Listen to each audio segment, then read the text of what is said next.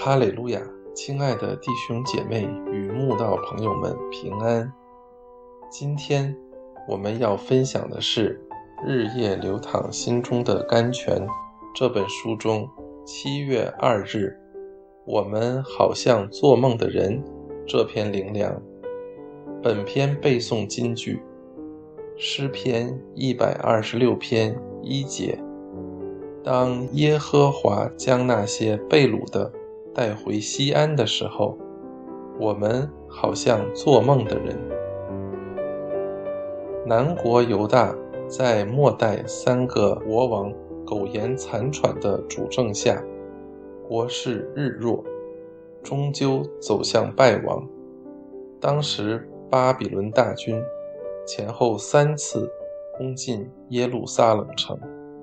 最后，圣城被攻陷，圣殿被践踏，国中除了极贫穷的人以外，上至国王，下至人民，全被掳到巴比伦去。至此，犹大王朝正式告终。往后七十年，犹大人民身处异地，直到神照他的应许。感动波斯王古列，下诏通令全国，将他们从被掳之地领回耶路撒冷，重建圣殿。七十年，一段如此在异域漫长为奴的日子，有谁相信终有回归故土的一天？虽然当时的先知耶利米。曾经预言，被掳七十年后终会踏上归乡路，但没有人敢相信。毕竟被掳的人怎可能回归故土？做奴隶的人怎可能得到自由？没有盼望的人怎可能重拾盼望？没有未来的人怎可能奢望明天会更好？但万军之耶和华启示说：“我怎样思想，必照样成就；我怎样定义，必照样成立。神的全能胜过世上一切掌权者，他说的话没有一句会落空。七十年后，神说的话实现了。”犹太人终于得以扶老携幼，朝着耶路撒冷踏上归乡之路。时间虽然漫长，路途虽然遥远，但一切却又来得如此如意。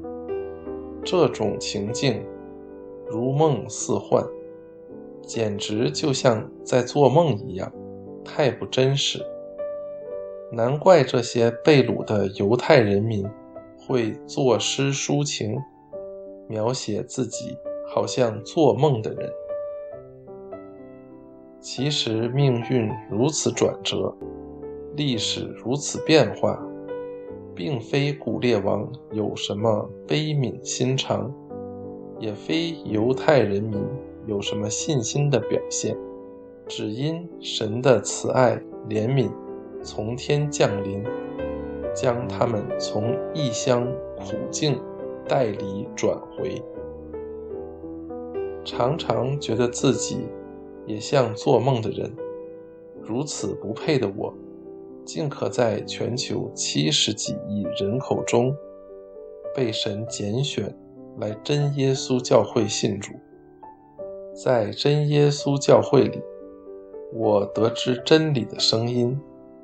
得到宝贵的圣灵，亲身经历许多神迹奇事，实在是我这个罪人不配得的。每一位信主的人，当你想起主耶稣在七十几亿人口中拣选了你，并从神那里得到满满恩典，是否也像犹太人民一样？觉得自己好像做梦的人，我们若常常这样感念主恩，也就能够为主奔波，不觉劳累；为主付出，不觉辛苦；为主受屈，不觉冤屈了。